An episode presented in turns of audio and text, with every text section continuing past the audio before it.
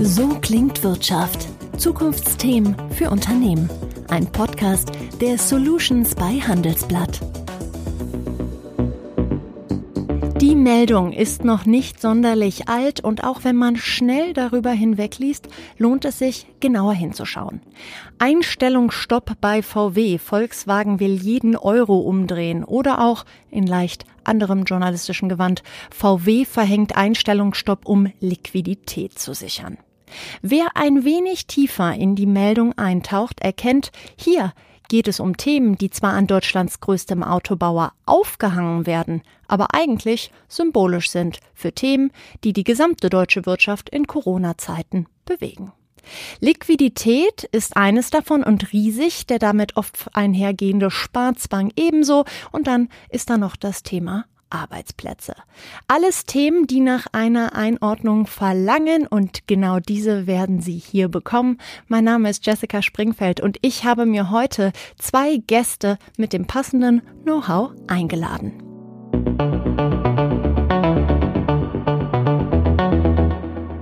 Beide arbeiten sie für die Credit Suisse. Herr Joachim Ringer ist Leiter des Investment Banking Deutschland und Markus Aschauer ist Teil des Corporate Advisory Boards. Er leitet dieses und berät dort vor allem Familienunternehmen und den deutschen Mittelstand. Herr Ringer, ich starte mal mit Ihnen. Ist die Zeitungslektüre in diesen Tagen noch etwas, was Ihnen Vergnügen bereitet oder eher Kopfschmerzen verursacht? Dankeschön, das ist eine, eine gute Frage.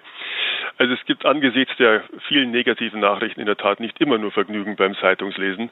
Ich stelle fest, Zeitung lesen macht noch mehr Vergnügen als Webseiten gucken. Ähm, aber es gibt, es gibt ähm, viele ermutigende konjunkturelle Signale, die uns nach dem ersten Schock der Krise in die Lage versetzen, wieder positiv in die Zukunft zu gucken. Welche sind diese? Welche haben Sie in letzter Zeit besonders wahrgenommen? In den USA sind ähm, äh, wichtige Konjunkturindizes deutlich gestiegen. In Europa äh, sind die Einzelhandelsumsätze deutlich gestiegen. In Frankreich und Italien, da ganz besonders betroffen von, den, von, der, von dem Virus, ist die industrielle Produktion im Vergleich zum Vormonat deutlich angestiegen. Und dergleichen Mehrmeldungen hat es äh, viele gegeben in den letzten Tagen. Trauen Sie sich dann ein wenig sozusagen aus der Deckung und geben eine Prognose ab, wie lange uns diese Krise noch begleiten wird? Ja, ich war anfangs Optimist, bin mittlerweile Pessimist geworden und jetzt versuche ich die beiden Welten zu verbinden. Ich befürchte, dass wir noch bis zum Jahresende das Thema Corona jeden Tag in den News sehen werden, möglicherweise auch noch darüber hinaus einen Gutteil des Jahres 2021. Aber ich glaube auch, dass wir, wir, die Gesellschaft, die Politik, die Wirtschaft zunehmend besser in der Lage sein werden, mit dem Thema umzugehen äh, und es auch besser und weniger nebenwirkungsreich zu bewältigen. Herr Aschauer, ich bin eingestiegen mit VW, in Deutschland keine Seltenheit, so ein großer Konzern, aber eben doch nicht die Regel. Zahlenmäßig mindestens ebenso relevant ist der deutsche Mittelstand. Wie sieht dort die Situation aus? Die Lage im deutschen Mittelstand ist sehr unterschiedlich, je nachdem, in welchen Sektor Sie schauen. Das heißt, wir haben gesehen, dass letztes Jahr die Konjunktur in Deutschland bereits ähm, ja, sich abgeschwächt hat auf 0,6 Prozent. Davor hatten wir noch Wirtschaftswachstum von eineinhalb und zwei Prozent die Situation dementsprechend für Mittelständler in bestimmten Sektoren wie Industrie, Automobilzulieferindustrie, ähm, äh, Maschinenbau ist enorm anspruchsvoll. Ähm, grundsätzlich muss man sagen, dass diese Wirtschaftskrise dem Mittelstand einen sehr, sehr hohen Rucksack auferlegt hat mit, ein, mit einem äh, sehr starken Gewicht. Ähm, das heißt, wir haben Umsatzausfälle gesehen bei vielen Unternehmen. Ähm, viele Unternehmen haben äh, Kurzarbeit beantragen müssen. Ein Großteil der Unternehmen hat sich massiv verschulden müssen, um hier die Liquidität zu sichern. Das heißt, das sind ähm, viele Themenstellungen, die auf diese Familienunternehmen und den Mittelstand in den letzten Monaten zugekommen sind. Sie haben den Rucksack erwähnt. Jetzt ist immer die Frage, wie gehe ich denn mit diesem Rucksack um? Und ich gehe einfach mal ähm, davon aus, oder es ist bekannt, dass Familienunternehmen da einfach andere Möglichkeiten haben. Beobachten Sie das, dass Familienunternehmen zurzeit tatsächlich anders agieren als vielleicht ein börsennotierter Großkonzern? Das sehen wir natürlich schon. Das sind auch so die klassischen Erfolgsfaktoren von Familienunternehmen, die einfach sehr, sehr langfristig orientiert sind. Familienunternehmen zeichnen sich aus durch einen geringen Verschuldungsgrad, durch eine höhere Eigenkapitalquote und einen stärkeren Cashflow.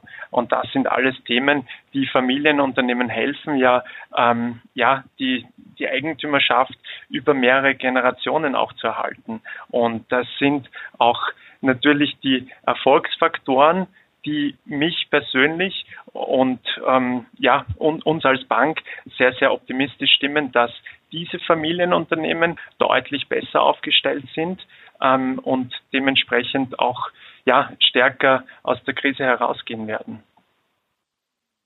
Dann können wir ja mal gemeinsam in eine ganz andere Richtung denken, wenn es da dem einen oder anderen doch recht gut geht.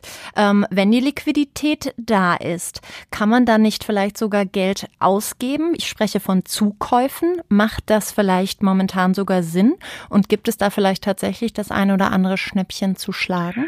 Das ist eine sehr gute Frage und das ist etwas, wo wir in unseren tagtäglichen Gesprächen sehen, dass das Unternehmen auch wirklich heute schon beschäftigt. Also die Gewinner der Krise werden nicht die Unternehmen sein, die ihr Kapital entsprechend sinnvoll allokieren. Und da machen sich viele heute schon Gedanken, wie kann ich in neue Märkte investieren, wie muss ich mich besser aufstellen in Bezug auf neue Technologien.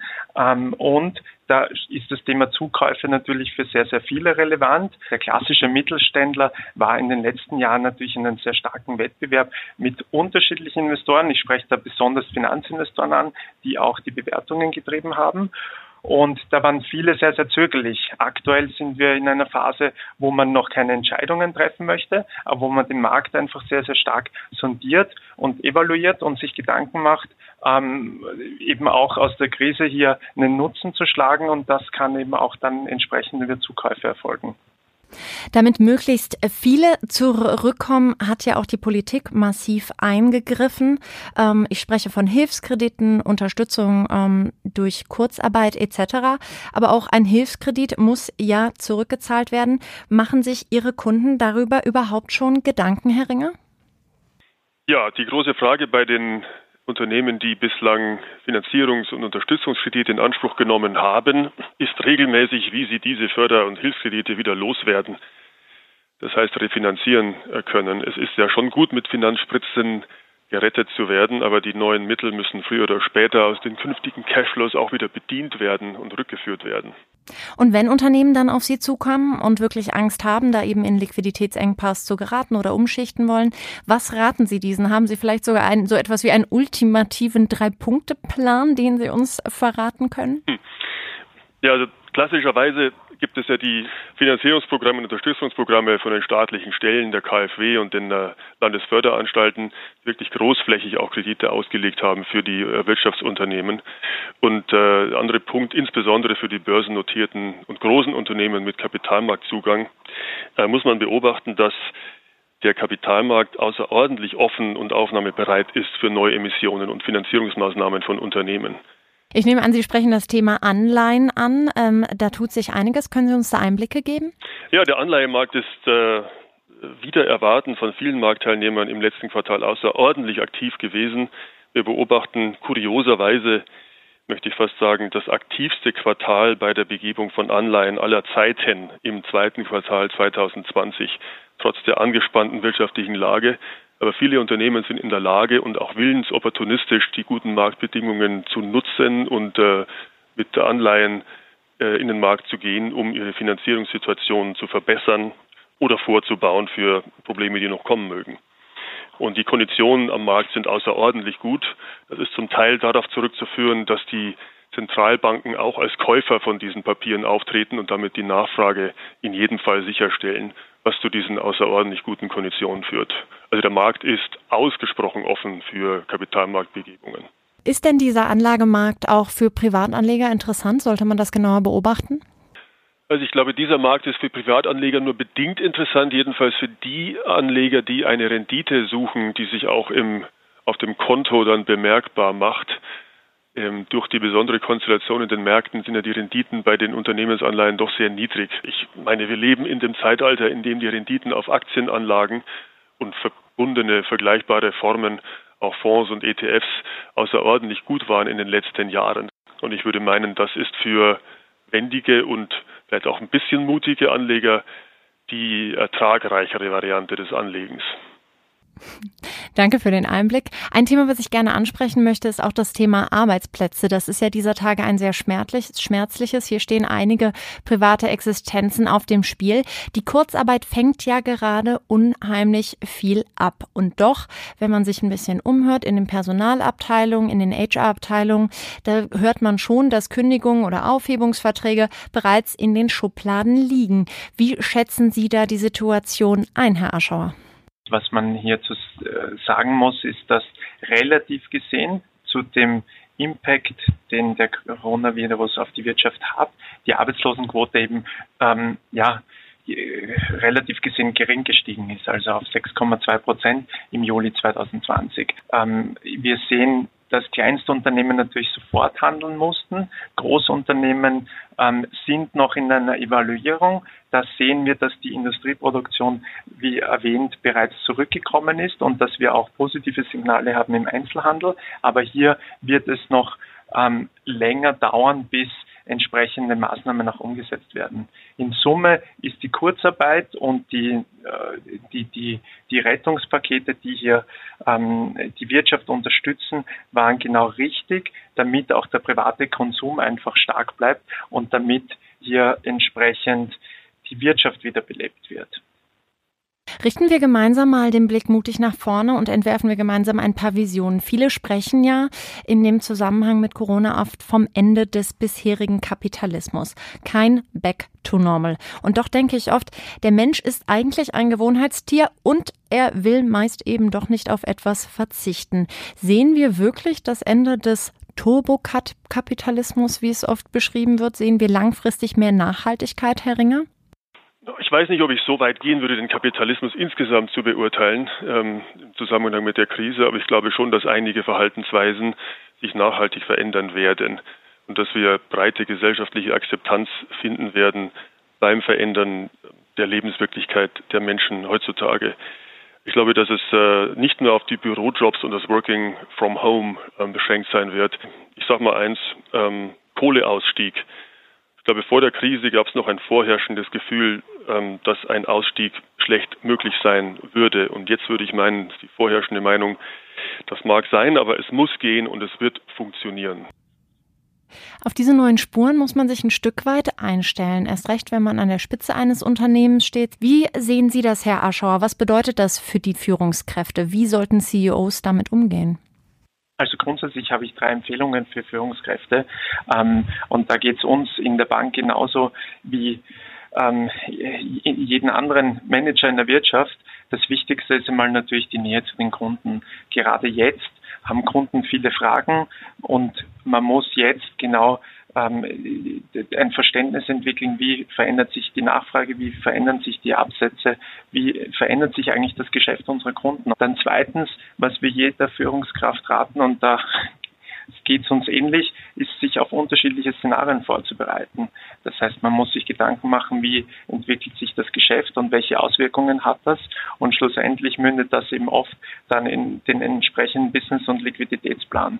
Und das dritte ist eher ein Thema auf der Kapitalstrukturseite, wo das wir als Bank einfach empfehlen, ist, sich auch entsprechend unterschiedliche Finanzierungsinstrumente zu überlegen und die in Betracht zu ziehen.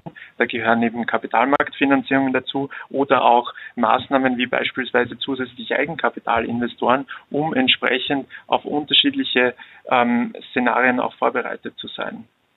Ich glaube, natürlich bedeutet so ein Wandel eine riesige Herausforderung, aber ähm, so eine Krise kann auch natürlich in einem Unternehmen, auch für Mitarbeiter immer eine Chance sein.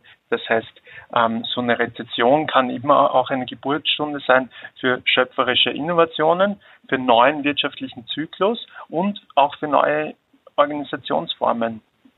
Zuversichtlich aus diesem Gespräch. Vielen lieben Dank, meine Herren, für Ihre Einschätzung und vielen Dank Ihnen fürs Zuhören. Wir hören uns nächste Woche wieder. Machen Sie es gut. So klingt Wirtschaft, der Business Talk der Solutions bei Handelsblatt. Jede Woche überall, wo es Podcasts gibt. Abonnieren Sie.